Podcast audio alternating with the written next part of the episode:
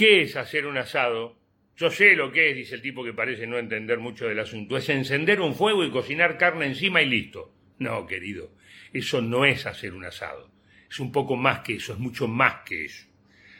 Hacer un asado no es acaso encontrarse con gente con la que uno la pasa bien, pero bien, bien de verdad, porque si no la vas a pasar realmente bien, no haces un asado. Te juntás para tomar un café, si pinta, por ahí da para una birra. El asado, el asado es otra cosa, es más que el fuego y la carne. Y acá en la ciudad, en las grandes ciudades, tiene además el componente de la previsión. Quiero decir que el asado es un plan, un proyecto. Uno dice, el sábado tengo un asado en lo de tal días antes ya lo sabe, se planifica. En cambio en los pueblos por ahí es diferente, porque te cruzas con uno a las 7 en el almacén, en lo del pino ponele y te dice, venite a casa que estoy haciendo un asado. Sí, sí, a veces un asado en un pueblo se arma de la nada. Pero el asado es además un ritual, sea más o menos planificado, es un ritual que adentro tiene otros rituales rituales que cada quien va elaborando a lo largo de una vida, es una, es una construcción en el tiempo. Si haces picada con vermú, o si la picada es con la salchicha y la morcilla cortada en rodajitas, o la morcilla fría. Si no hay picada, porque algunos parrilleros se te enojan cuando los invitados comen mucha picada, después no comen el asado.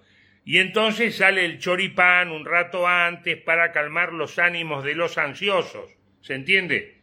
A veces el gancia directamente está prohibido, porque siempre que hay alguno con un buen vino para probar, que vas a andar con gancia. O cada uno se especializa en algo. Este trae las ensaladas, el otro el pan, o no, la ensalada no importa, nunca importa.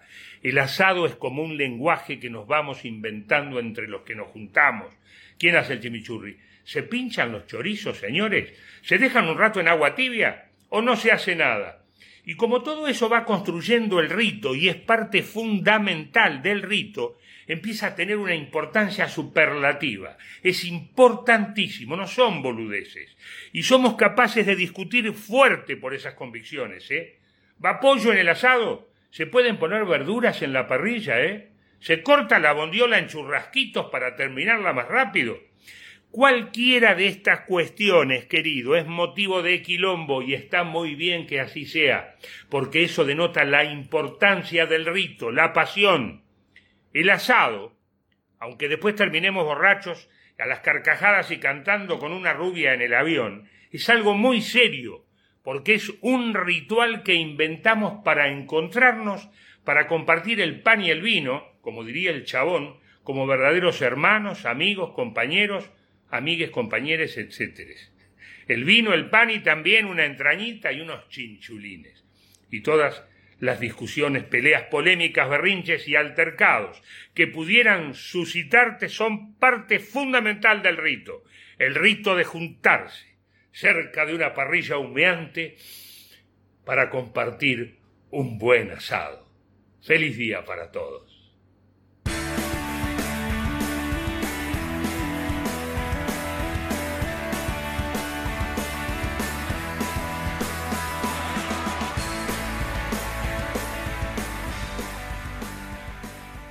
El asadito. El asadito.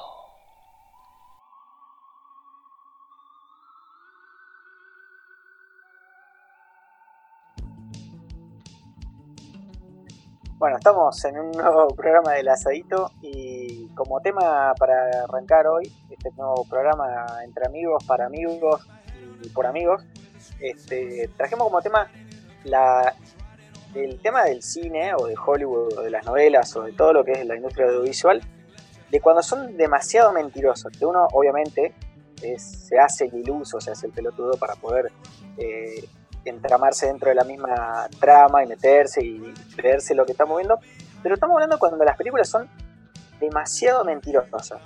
Obviamente la meca, la, la, cumbre de todo esto es Rápido y Furioso, que seguramente dentro de nuestra gran audiencia tenemos gente que lo defiende, que le gusta, que le parece una película copada, que hay no sé cuántas ya hay, de ser 78 películas más o menos que hay, no sé si se murió el personaje o no se murió al final, que supuestamente sí, eh, pero de las películas que son recontra fantasmas. Y bueno, esta semana que estamos hablando, por el grupito acá en el grupo de preproducción, pre-preproducción, eh, de todas las películas que, que nosotros hemos visto, yo la que me acuerdo, siempre hablamos de la época de los 90 y eso, bueno, en esa época teníamos Canal 7 y Canal 9 nomás, y Canal 9, me parece, en Telefe, era todos los fines de semana pasaban la película Comando. Y obviamente a, mí me encantaba esa película que era la de, por alguno que no se acuerde, era la de Schwarzenegger, que era un super mega hiper grosso, que cagaba trompada todo, que mataba todo y era un ex militar o algo así. Y ya en la última época, después de haberla visto 7, 8, 9 veces, me acuerdo que la viramos solamente para tratar de contar a cuánta gente mataba en la película. Llegaba a un punto, más o menos los 20 minutos, que perdían la cuenta porque había matado tantas personas y en un momento empezaban a explotar y a explotar solo y demás, que no veíamos. Pero en esa película hay 7, 8, 10 escenas más o menos que, la más fácil es que una con un disco de amoladora le rebana la mitad de la cabeza, le tira el disco de amoladora a un soldadito y le rebana la mitad de la cabeza, literalmente le, rebana el cráneo, tirándole un, disco de amoladora. yo, esa película me encantaba. De hecho, está dentro de las películas más vistas dentro de, de todas las que vi. Pero mi pregunta no es por, por comando, ya que estamos hablando de película, ¿por qué se llamaba Cine Shampoo? ¿Te lavaban la cabeza de ahí? La verdad que no sé, es como el segmento de Virginia Lago, de la vieja de Telefe, que se tomaba un tecito y eso, ¿no? Se le habrá ocurrido a alguno y le pusieron ese nombre, algún drogadicto, algún productor drogado. No, no hay otra explicación. No, no, ni, ni idea de la teoría. A mí lo, lo que me llama la atención o lo que yo pienso es los tipos los creativos que se juntaron a hacer eso, como lo de Virginia Lago, por ejemplo, cuando dijeron, qué buena idea, una vieja que en la mitad de la película se toma un té y te larga un comentario. Yo digo, eh, eh, ¿cómo se va a llamar? Cine Shampoo. Uy, buenísimo, dale, presentémoslo así. Esa reunión de creativos, esos tipos los tienen que echar, como los que hacen los carpinteros GTZ. Igual, la mejor es la de ISAT. Cine barato, cine berreta, cine Z. Ya te estaban avisando que lo que estabas a punto de ver era una tremenda garcha y que te las iba a fumar durante dos horas y que no te iba a poder despegar de la pantalla. Así, Ger.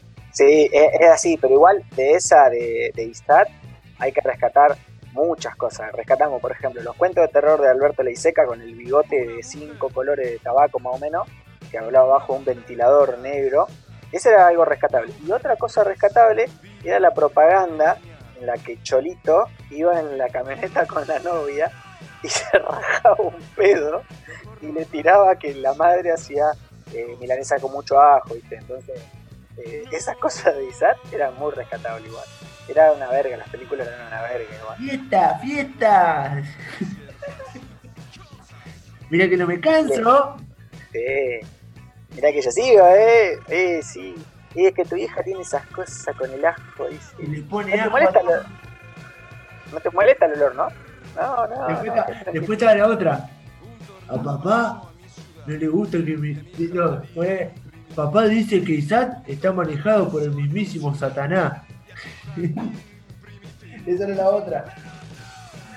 Pero bueno, igual, amén de eso, las películas, algunas que por ahí vemos, bueno, la de Rápido y Furioso, que la recién la decía, hay un momento que un auto pasa por abajo de un camión eh, a 150 km por hora más o menos, una ruta que es recta como la de Río Negro, esa que te hace mierda, una ruta más o menos así, porque no doblan en ningún momento en 30 minutos de película, y después el chabón salta del camión desde el autito y no se hace mierda, obviamente, pero así como esa, después, no sé, cuando el personaje principal eh, se calienta y empieza a cagar a piña a todo el mundo, desmaya a la gente de un golpe. De un solo golpe como nos ha contado un compañero acá, eh, le pega una piña y lo desmaya, le pega una patada y lo desmaya. Vienen 7 millones de personas y los caga piña a todos. Entonces, eh, esas cosas de las que estábamos hablando hoy, de, de las películas que son irreales. Sí, bueno, esto que decís vos, de que los autos pasan por abajo de los camiones, yo creo que hay una tendencia de todos los directores de cine de acción de hacer pasar a motos de alta cilindrada a más de 120 km por hora, derrapando abajo de camiones, helicópteros, colectivos escolares, que dicho sea de paso siempre se piden en los casos de secuestro y toma de rehenes, siempre piden un autobús escolar, no sé por qué, pero bueno, siempre lo piden, léase o véase el guasón, bueno, por ahí anda. Este, y siempre derrapa, levantan la moto, que yo una vez me caí en moto, pesa 150 kilos mi moto, no la pude levantar, se me cayó encima, todavía creo que me duele la pierna en ese momento. Y los locos la levantan, siguen andando y tiran tiros para atrás. No sé, es una cosa de loco. Y ojo, Es como que cada categoría tiene su tendencia, ¿no? Eh, eh, este cine de acción, por ejemplo, al actor principal nunca se le acaban las balas, por ejemplo, de una pistola 9 milímetros que tiene 9 o 12 balas como mucho, soy un ignorante de armas, pero supongo que tiene 12 balas como mucho, sigue disparando después de dos horas de película, y después como las demás películas, Según lo que aprendí, según lo que aprendí de las armas, en las películas, una pistola 9 milímetros tiene, tiene 32 balas. ¿no? y después lo otro, eh, como las demás categorías también tienden a hacer todo igual. Después hay directores o guionistas que hacen cosas originales, pero por ejemplo, recién hablamos de las películas de terror. Uno cuando ve una película de terror ya sabe que el concepto va a ser o una casa embrujada, una casa en medio de un bosque embrujado, eh, o un grupo de adolescentes de los cuales hay una mina que está re buena, el que está re bueno, el negro, siempre está el negro, y el nerd, por ejemplo. Uno ya sabe cuál va a ser la secuencia de muertes, cómo van a morir más o menos, y que siempre va a haber eh, una corrida del actor principal y el malo caminando llega y lo mata. Obviamente que esto para hacer la sección de denuncia, pero bueno, vamos a denunciar a la gente de Hollywood que claramente es racista o son descendientes de Ku Klux Klan o algo de eso, porque en todas las películas de terror que hay un grupo obviamente heterogéneo, seguramente para el nadie de ellos, para poder cubrir, hay un chino, hay una rubia, hay un colorado, hay un negro, pero siempre, siempre en todas las películas de terror, el primero a morir es el negro. Y no hay discusión en ningún lugar de que el negro se muere y de que la protagonista esa que el piojo decía que está re buena, o muere en una pileta en bikini, o muere en la playa en pelota, o está en su pieza justo después de bañarse con solamente con un toallón en la cabeza y un toallón tapándose y muere en esa situación, porque además de, ser racistas, obviamente saben lo que el público está buscando en esa película. Yo igual eh, agradezco mucho a Hollywood porque, porque no- nos han enseñado toda la vida de que todo lo malo va a pasar en Estados Unidos. Las invasiones extraterrestres, el apocalipsis, todas las guerras, las más sangrientas, todas pasan en Estados Unidos. Gracias a Dios, Sudamérica está salvado. y gracias a Dios que ellos siempre tienen un, departamento y una destinación de fondos para apocalipsis, para invasión extraterrestre, para apocalipsis zombie, tienen un protocolo ya, ya armado, el presidente siempre de la clase, el de la Casa Blanca siempre sabe lo que tiene que hacer, eh, eso está bien or- organizado. Y recién como hablamos de las películas de armas, algo que pasa mucho en la acción, también es que los, los terroristas, que obviamente siempre son rusos, eh, árabes, eh, los narcotraficantes siempre son latinos, eso hay que aclararlo, vamos a denunciar un poquito. Siempre que vende falopa en Estados Unidos o es colombiano, o es cubano, o es dominicano, o siempre tiene una camisa eh, con hawaiana, un gorrito de paja, ¿viste? Nunca es un yankee, nunca es un negro, ¿no? Siempre son, son ese tipo de, de personajes. Y los Pero malos siempre son rusos. Sí, olvídate, los malos siempre, siempre son rusos, soviéticos, de la KGB o de Rusia. Pero siempre, por ejemplo, tenés 10 tipos más o menos que son soldados de la KGB entrenados 20 años con un AK-47 que tiene 740 balas y el personaje principal tiene una 9 milímetros, un 22, algo humilde como nosotros, digamos, algo que te puedes llegar a comprar. Y el hijo de puta con esa 9 milímetros los caga tiro a todos y los chabones que son soldados entrenados de Afganistán y todos esos lugares tiran tiro, no sé, a dónde, al aire. O sea, o tienen balas de salva. Porque le tiran 154 tiros y por ahí uno le pega, como para disimular un poco, le pegan en el riñón, ahí en el costadito, le roza un poquito la, la panza o algo. Pero el chabón con una 9 milímetros tira dos tiros y mata a cinco personas.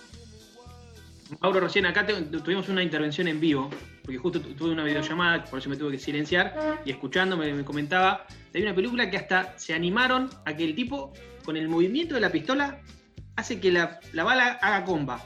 No sé si la conocen la película. Trabaja Angelina Jolie. No, no sé qué película es, pero bueno, se animaron a eso. A ver, otra, otra cosa para aportar. Yo, yo una vez me contaron, me contaron, porque vi el avance de una película. En las películas condicionadas, esas, las picaronas, hay cosas que no se pueden hacer. Eh, muestran cosas que son imposibles de hacer. No, necesitas mucho alcance. Hay algunos que necesitan demasiado alcance. Necesitaría hacerlo con un con una Claro. pechera de chorizo especial. Eso, porque vos, después uno quiere, uno quiere hacer lo que ve en la película esa y se lastima. Se lastima si te llega, boludo, te faltan 30 centímetros más o menos. Pero ponele, yo me imagino, te, la cargas de encima, viene con envión, se te escapa, se sale, se sale de la vaina. Cuando quiere entrar de vuelta, pega en el borde, se te dobla, se te puede llegar a desgarrar.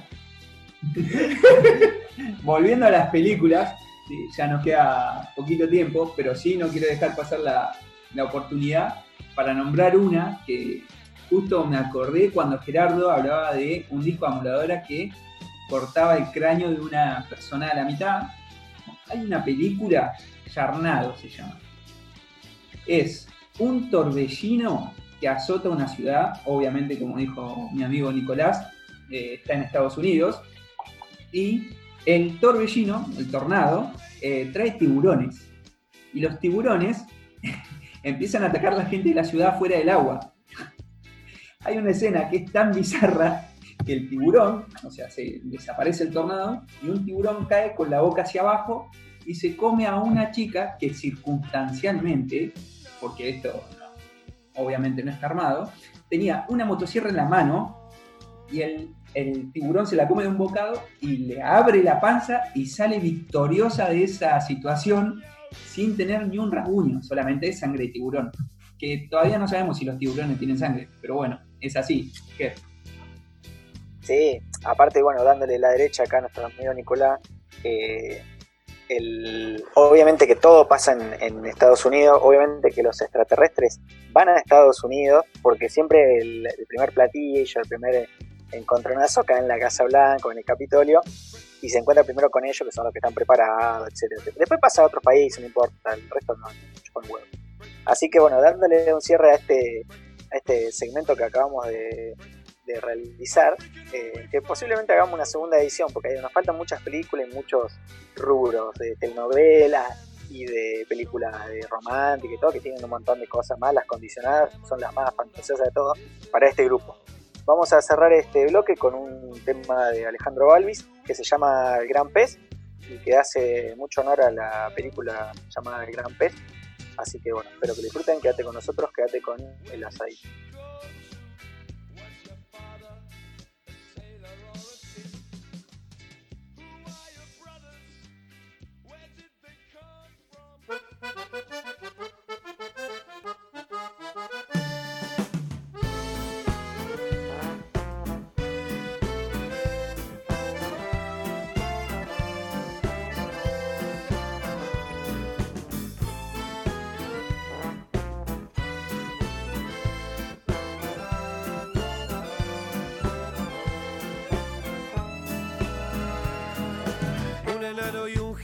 En un circo itinerante donde encuentra esa mujer. Un pueblo en una burbuja y el ojo de aquella bruja que la muerte puede ver. En el río hay un gran pez.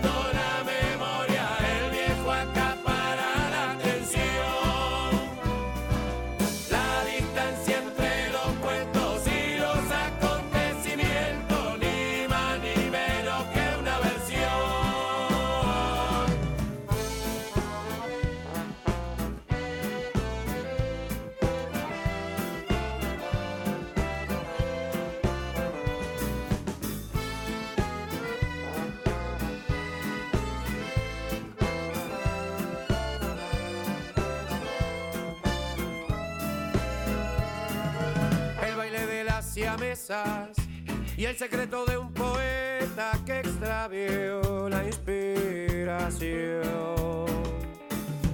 Al final en la partida se cumplió la profecía y en el cuento se perdió.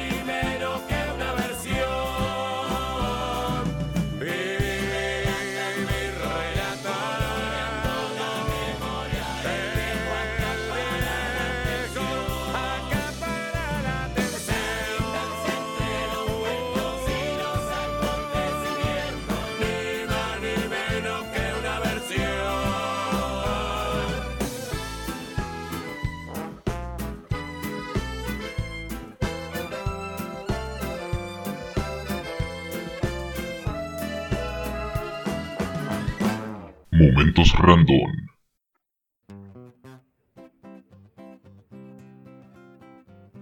Bueno, seguimos con el asadito. Eh, Saben que la otra vez estaba leyendo, yo no leo muchas noticias y las que leo son de muy mala calidad. Y en verdad, eh, en Uruguay leyendo que, que encontraron en una casa a una mujer eh, que tenía más de 250 perros en la casa. Era una casa chica, no era una casa muy grande. Leyendo un poco más, eh, hablaban sobre lo que era el síndrome de Dios. Eh, es un, si bien es una patología mental en la cual una persona acumula, este caso perros, pero puede acumular basura, libros o lo que se les ocurra, eh, me, ponía a pensar, digamos, eh, el pequeño síndrome Diógenes que tenemos cada uno personalmente, en el cual acumula cosas sin sentido a lo largo de su vida, y generalmente uno se da cuenta que acumula esas cosas principalmente en las mudanzas. No sé si le ha tocado mudarse, yo en mi caso, en mi época de estudiante, me he mudado más de tres o cuatro veces, y es impresionante la cantidad de pelotudeces que uno guarda, que supuestamente dice que le va a servir para algo, y no le sirve para un carajo. Y es más, los invito a los oyentes a que prueben su, su grado de, de acumulación poniendo una silla en el dormitorio. Van a ver que empiezan a acumular ropa en esa silla de una manera tan drástica que llega un momento que se empieza a caer hasta en el piso y la dejan en el piso. No sé si les pasa título. Pero en verdad quería comentar eso, que si no es que les pasa que acumulan y encima le dan hasta sentimiento a las cosas que acumulan. No, bueno, Piojo, eh, el otro día me di cuenta, no, no, no me ha tocado mudarme mucho, nunca me tocó en realidad a, a esta casa, de la casa de mis viejos, acá me vine nada más y nunca tuve otra mudanza en el medio. Pero sí, la otra vez empezando a ordenar cosas, eh, me di cuenta que en eso el tema de la acumulación es con tornillos, eh, arandelas, tuercas, tuerquitas, que nunca las uso porque cada vez que necesito voy y compro. Entonces se empiezan a acumular, acumular, acumular, eh, pero con esas pavaditas sí. Eh, tornillos, tuerca y cualquier cosa que me pueda llegar a servir para, para trabajar, que después nunca la termino usando, pero eso, en eso, en eso sí acumulo mucho. Con respecto, yo, yo voy a hacer, no tengo grandes cosas para aportar en este segmento, pero tengo algunas cositas ahí para condimentar. Un, ga- Condimentos. un galponcito lleno de porquería tenemos. No, para sazonar, callate la jeta antes de hablar de mi galponcito, que es una empresa. No, hablando, sumándole a lo de Maiko. eh, Son del suegro las cosas. eh, además, mi, mi papá tiene una lata llena de resortes. Resortes. Pero, como Mero Simpson. Porque si me decís tornillo, como Don Maiko, bueno, viste, en algún momento lo podés usar. Pero resorte. Mi papá no sabe ni para qué se usan. Mi papá en el taller tiene muchos tornillos. Mi papá es mecánico. Pero yo pienso, si para tener cuatro medias latas de 20 litros, cuatro o cinco, llenas de tornillos y de tuercas, ¿cuántos autos se han ido sin todos esos tornillos y esas tuercas que. Mi papá siempre me, dice, me decía, cuando armábamos, es que lo- los autos venían con tuercas y tornillos de más. Eh, dudo que sea así, eh, pero yo- me, me asusta la cantidad de autos que se han ido sin sus tornillos y sus tuercas. Según la estadística del Ministerio de Transporte, el 80% de los accidentes son provocados por tu viejo. No te puedes. Está bien, igual yo creo, ponele, no sé. Auspicia este como- programa, guarda, no te hagas el boludo que hay que poner guita para este programa, ¿eh? Cuando compras, cuando compras un mueble, eso en Hipertehuelche, pongamos el PIB después porque no nos pagan ellos, eh, no pagan nunca. Compras un mueble para armar, una repisita o algo, también pensás, también cuando lo armás, nosotros que somos ineptos, salvo el carpintero acá del equipo, todos pensamos, ah, bueno, te sobran arandelas, clavitos, tornillos. No, esto debe venir con cosas de más, porque, no sé, por la duda si te pierdes. Es mentira. En realidad vienen con las cosas bien justas y todos los pelotudos como nosotros que lo armamos mal o perdemos cosas, lo guardamos después, pero en realidad porque lo armamos mal.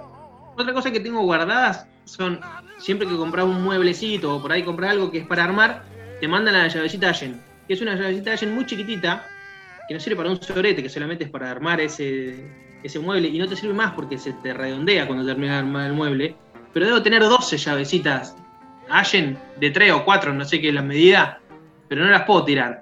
Eh, pero Ah, hay compró muchos unos varios escarbadientes ya prácticamente. No, no No, tirar igual, ¿eh? Cuando compré un monopié me vino con una llave Allen, el monopié. Nunca la usé, pero está ahí guardada, la tengo en la caja de herramientas encima.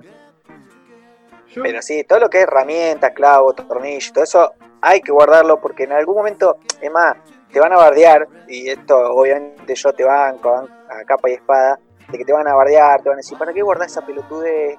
Tira la mierda todo eso, no sirve, no sirve.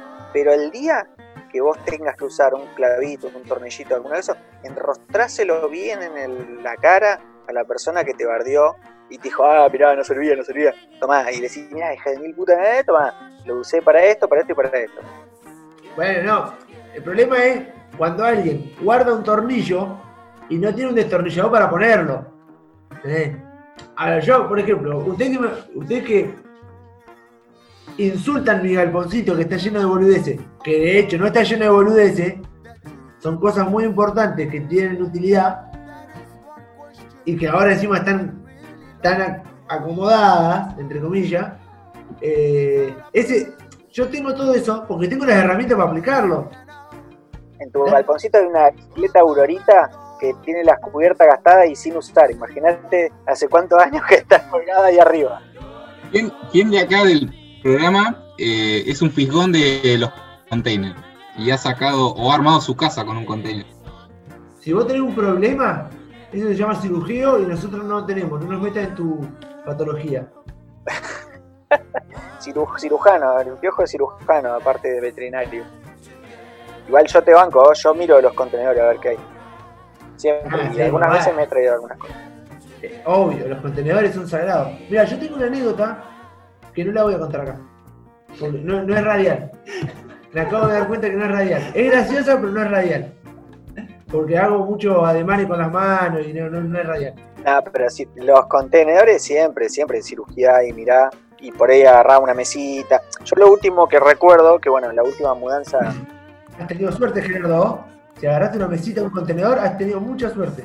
No, no, no. La última vez lo que agarré, que en realidad después medio que me arrepentí, pero bueno, solamente lo tiré cuando me tuve que mudar. Se ve que hay un, había una casa, no sé, un contenedor, una casa. ¿Una casa dentro de un contenedor? Gerardo. No, no, no. Había un contenedor afuera de una casa que habían limpiado, seguramente, no sé. Probablemente, y vamos a ponernos serios, se había muerto alguna vieja. Es lo, lo que, lo que la, la descripción que, la, la conclusión que yo saqué. Y había un montón de una cosas chata y un papagayo. No, no. un, un, bol- un calzón gigante. No, lo, lo que lo que un colchón meado. No, mentira.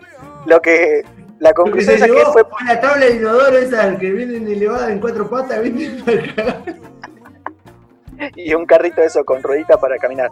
No, lo que del- de ese contenedor, lo que me llevé y en la última mudanza aproveché y los tiré toda la mierda, es eh, un montón, se ve que la vieja eh, practicaba cerámica, entonces había un montón de bols y bolsitos y platitos y florero y todo de cerámica. Y me di cuenta después que ya me lo llevé hasta mi casa, lo guardé y lo llené de porquería y todo, que tenían grabado, decía Esther, deletreado es Esther E H E en todas las cosas de cerámica, pero era muy básico, o sea, se ve que estaba practicando, era todo blanco, medio pintado así nomás a mano, y después de un tiempo me empezó un poco de miedo porque eran todas cerámicas bastante feas, chotas, pero bueno, eran gratis, en un contenedor y yo en uno guardé, almacené los ahorros de toda mi vida, así que me sirvió.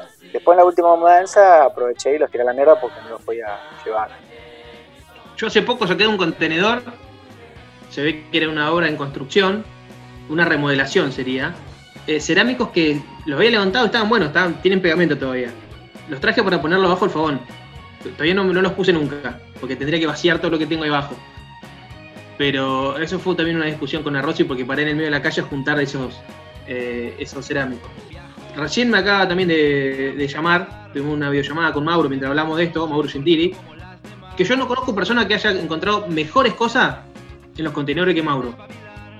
Una morsa encontró. Pará, pará, pará, pará, pará. Yo en esa. eh, te lo voy a refutar porque si conoces, somos amigos. Te voy a decir, Santiago se ha encontrado tres televisores andando. Tres televisores levantó. ¿No es que? Se encontró un retropercutor. Nah, nah, eso, eso no se lo encontró en un contenedor tirado. Eso se lo olvidó a alguien. Eso se lo Ahí, afanó se una obra. Eso, eso es- rozan el robo.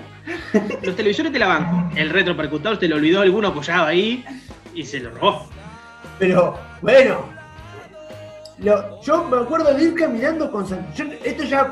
Esto vamos a darle un, un- un impulso más. Porque ya no estamos hablando de contenedores. Pero Santiago, ir caminando en un grupo de seis per- cuatro, de cuatro o seis personas, no sé. Y fue él. Bueno, también el- íbamos con otro que le decíamos Lemo. Pero ¿Un vieron rollito de plata? un rollo de plata. Todo, o no, no era un rollo, era todo plata dispersa. Era, en su momento eran 80 mangos, que era un montón. Íbamos un montón de personas caminando y nadie lo había visto y ellos lo vieron. Para mí, las personas que encuentran cosas valiosas en la vía pública o en la calle y tienen la capacidad de levantarla, o sea, de verlas para levantarla, porque en realidad no es encontrarlas. Claro, pero en realidad no es encontrarlas, es también tener el coraje de levantarlas. Ah, porque, por ejemplo, yo me- eh, un montón de veces encuentro cosas que me gustan en la calle, pero me da pereza levantarlas. ¿Qué? El otro día, por ejemplo, iba caminando, iba caminando, iba en el auto y vi una. Una. Amor y paz. Iba. En la. Ay, ahora me, me, me trabaron. Iba en la camioneta. vas a encontrar una cosa recopada y no la levantaste. No, una, una heladerita esta para llevar a la playa. ¿Qué, qué puede tener de roto eso? Era pegar una, la lavada con la bandina y sale andando. Ah, bueno, entonces te encontrás verga, no te encontrás cosas copadas, boludo. Te encontraste una heladerita del año del orto, de plástico, tirada en la calle. ¿no? Te encontrás cosas ¿Qué copadas, cosas copadas, encontraste un roto A ver qué se encontró tu cuñado, qué se encontró una. Una una morsa número 5. ¿Una Una qué? morsa número 5. Andando, una morsa. Se la robó. Ah, no. Mi amigo Pula- Ahora, mi amigo Santiago se encontró un retropercutor y se lo robó. Ahora, tu cuñado se encuentra una morsa número 5 y se la encontró. No vale, boludo. ¿Dónde vive Santiago? Vive en un barrio allá, se robó. Mauro vive en Tiro Federal. Lo conozco. Son los dos ladrones. La estadística marca que de 10 personas, una sola logra, digamos, acumular consentido. Eh, y la realidad, para ir cortando también este segmento, eh, todo aquello que acumulamos pelotudeces, deberíamos a veces echarnos un poquito de raíz. Por eso, para ir cortando este segmento, vamos a escuchar un tema de Capanga para ponerle pila a este programa que se llama Ray. Así que vamos con el tema, quédate con nosotros, quédate con Eres Rey.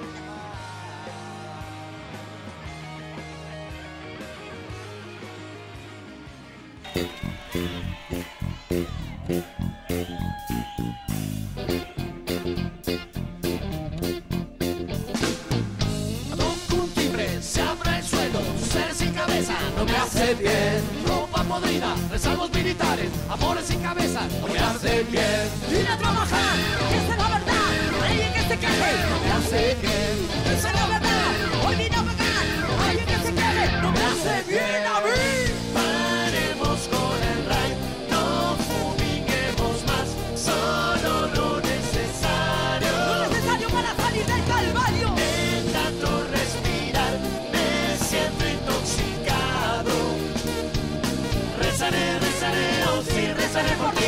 aquí, por allí, por.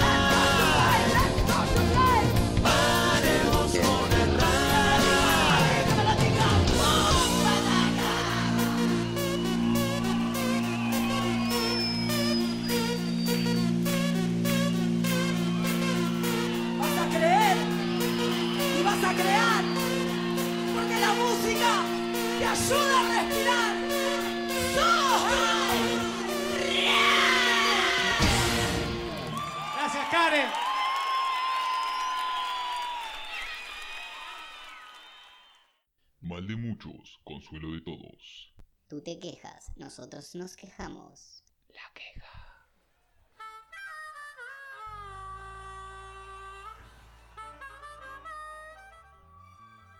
Bueno, y después de, este temita musical, seguimos con, el asadito. Y para no perder la costumbre, eh, hoy nos vamos a quejar. Vamos a compartir nuestros pesares para hacerlos más livianos. Y eh, quiero, hoy quiero arrancar y tengo una queja eh, para con la industria de los calefactores.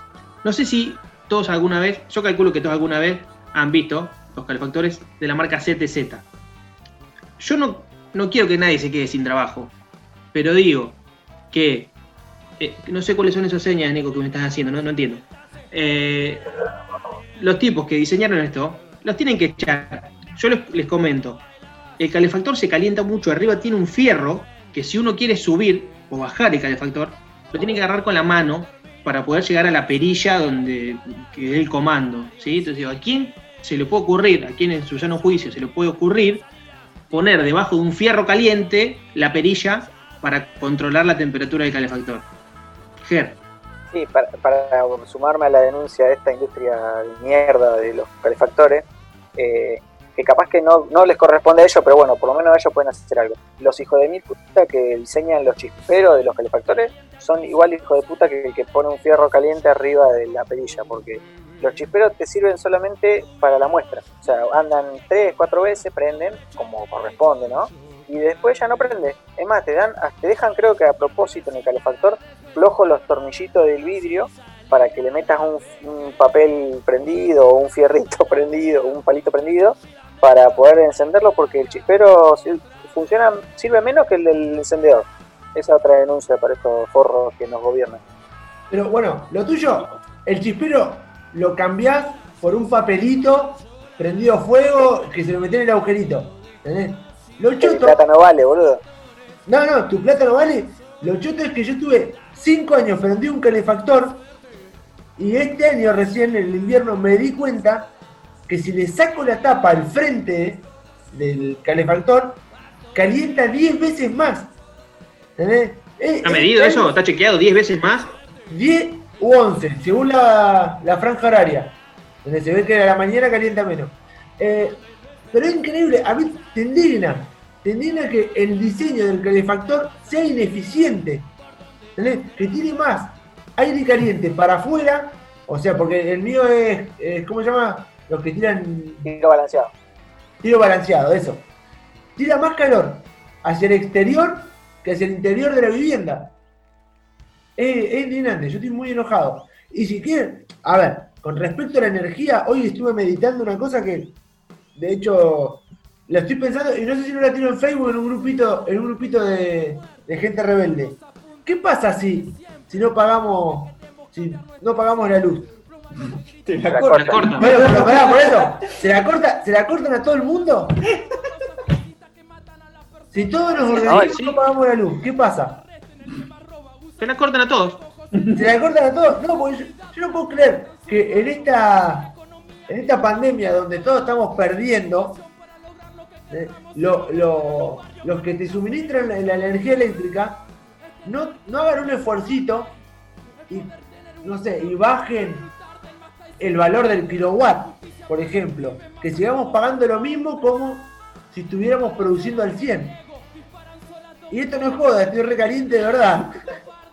Es una queja verídica. ¿Querés que hagamos una movida en Facebook y a 300 personas no, no apaguemos la luz y vemos qué pasa?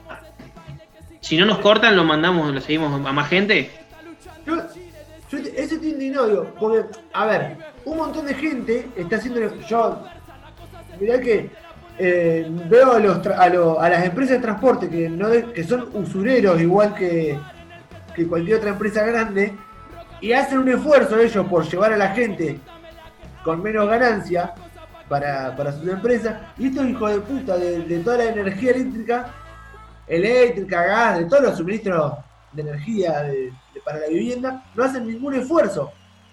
Salgamos a aplaudir a las 7 de la tarde. A las 7, Y sí, Y bueno, Y a vos las igual 9 se ya- aplaude a los médicos. Vos A igual, las 9 Nico, se aplaude a los ya médicos. a tu manera ya estás protestando porque estás calefaccionando el exterior en vez del interior. Es una manera de protesta eso. No, no, guarda que ahora le, boludo. le- le sacó la carcasa y todo lo que se iba para afuera se viene para adentro. claro. Nicolás. Hizo descapotable al, al calefactor. Claro, Nicolás va a tener que empezar a abrir la ventana abierta porque lo va a agarrar el asesino silencioso, lo va a hacer mierda acá adentro. Mierda le va a hacer. Abrió un sauna, se la arregló en esta, en esta pandemia. Sí, Abrió sí. un sauna en la casa. Ahora tiene un secadero de ropa en el comedor. Está colgando salamines, todo acá, se seca todo. Acá no, Hace no, acá, boludo, van a meter en canas, si no podemos juntarnos. Si no está- estamos acá en el mismo Zoom, boludo. Se ve, la, la filmación se ve. Explícalo. Mostrar los aramines. Hace, hace charqui en la casa. Hace charquina. Charco así. Charquitos, algo. De lo que transpira del calor que larga ese calefactor. Otra, otra denuncia para aprovechar a la industria de las cortinas enrollables eh, es otra de las industrias que está de más en este país, así que podemos tranquilamente echarlos a la mierda o cortarle todos los suministros. Eh, las cortinas enrollables no sirven, o sea, no sirven, tenés como cinco productos distintos que jamás los puedes comprar todo en el mismo lugar, porque si en un lugar compras las tablitas blancas de mierda esa con agujerito, en otro lugar te venden la correa, en otro lugar te venden el cosito con el resorte, y después es, eh, si se te rompe la que tenés por defecto que ya te anda bien, es imposible poder arreglarla bien. O te queda por la mitad la segunda, o se te sale una de esas mierditas de blanca y ya te queda por la mitad y queda así torcida de por vida. Eh, o te queda la correa corta, o te enrolló para el otro lado. Es otra de las industrias para denunciar dentro de esta sección. No sirven para un carajo las cortinas enrollar. Váyanse a cagar. A mí lo que me molesta de las cortinas de enrollar es, por ejemplo, a mí se ve que me ha quedado un, pedacito de chapa raspándome y yo la voy viendo, ¿viste? Yo, yo la voy viendo que se va gastando, se va gastando y yo, no le va a quedar más de una semana esto y ya me hincha las pelotas que sé que voy a tener que desarmar todo. Eso ya, eso tendría que ir oculta por adentro de la pared, el- la cinta esa. ¿Qué decía Facu? Que lo peor de todo es que si a vos se te rompe o tenés que reparar la cortina, primero, si se te rompe una tablita, que es lo más común que te puede llegar a pasar, tenés que desarmar toda la cortina y abrir el taparrollos, que seguramente se te termine cayendo porque lo haces solo, nadie te quiere ayudar o sacar un taparrollos, se te hace mierda el taparrollo, salen 35.000 arañas, 22 bichos bolitas y 80 lacranes que te atacan todo al mismo tiempo, que encima se no podés hacer nada más que gritar como una señorita. Y, después de ahí empezar a reparar la cortina, que en la mayoría de los casos, en el 80% de los casos, según un estudio de la Universidad de Massachusetts, ¿sí? vayan a confirmarlo en su página web, eh, es irreparable. Eh, a mí me pasó que eh, tuve que cambiar plásticos, tuve que cambiar correas, lo que dice Nico Maico de que una chapita está rozando, probablemente te corte de por vida todas las correas y cada tres meses tengas que cambiar la correa. Y esto va a ser así eternamente. Lo mejor, una cortina, una lona de camión y listo, la mierda todo. ¿Viste? Lo que dice el piojo de que eh, sirven para que no te roben, mentira. Le pegan una patada, la hacen mierda, la levantan con la mano, son una porquería. No sé, Ger, ¿qué querías decir? No, no, la, la, la única vez que me entré en esa aventura de arreglar una cortina, compré las tablas, obviamente que vinieron de tamaño del orto, que no me sirvió, después de cortar toda a mano. Y después, como crack que soy, compré una, correa de, tela, no sé qué, para ponerlo. Y la armé y todo, y no levanta, levanta solamente hasta la mitad. Así que o levanta hasta la mitad o baja toda. No hay otra, no hay punto medio. Así. Y si no, se pasa de largo y se da vuelta y se rompe otra vez son las únicas opciones que me quedaron. Bueno, nos va quedando, nos va quedando poquito tiempo para quejarnos. Eh, evidentemente vamos a necesitar más tiempo para, para quejarnos porque eh, el sistema está en contra de nosotros, aparentemente. Piojo, ¿vos tenías también una quejita chiquitita o, o vamos con el tema? ¿No? ¿O no te querés quejar? La- sí, la queja es que no le alcanza tiempo para quejarse. El tiempo nunca te alcanza para quejar. Por ejemplo, a esta gente, a la gente de Zoom, no pongan te queda solo un minuto. Poneme los segundos que me quedan. Porque yo no sé ahora cuánto tiempo tengo para mandar el tema. Para que Facu presente el tema de Versuit con el que vamos a cerrar eh, esta sección. Bueno, por las dudas y por si acaso que nos quedemos sin tiempo, vamos a escuchar Por si pasa de Versuit y nos despedimos de todos ustedes. Gracias por escucharnos. Esto es El Asadito, un programa hecho por amigos, conducido por el Piojo Juani. Nos vemos la próxima. Cornudo.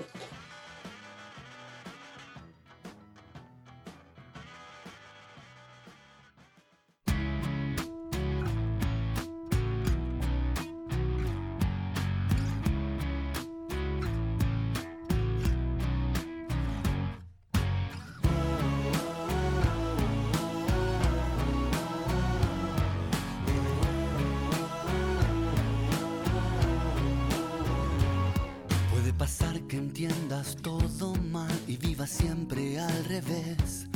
Veas el mundo muy oscuro y no distingas ni lo que querés. Puede pasar que digas profecías o una simple estupidez. Y era necesario un consuelo para resolver un problema de fondo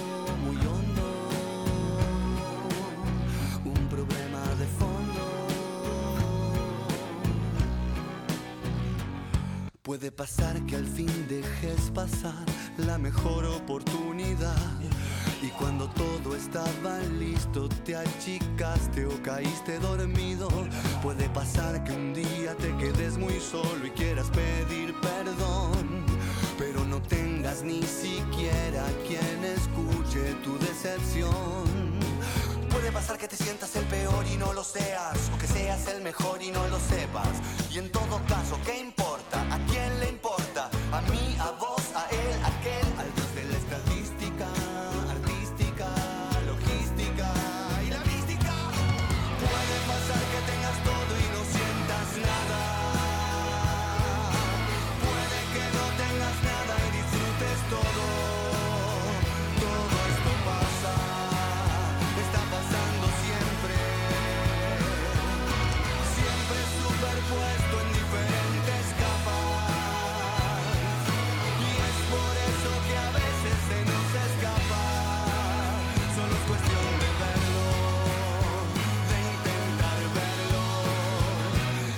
Pasar.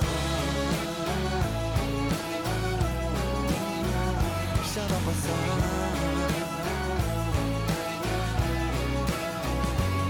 Puede pasar que encuentres el silencio y la paz en tu interior y que contemples la existencia serenamente y con ilusión. Puede pasar que no te pase nada y te sientas más aburrido que un hongo siempre en el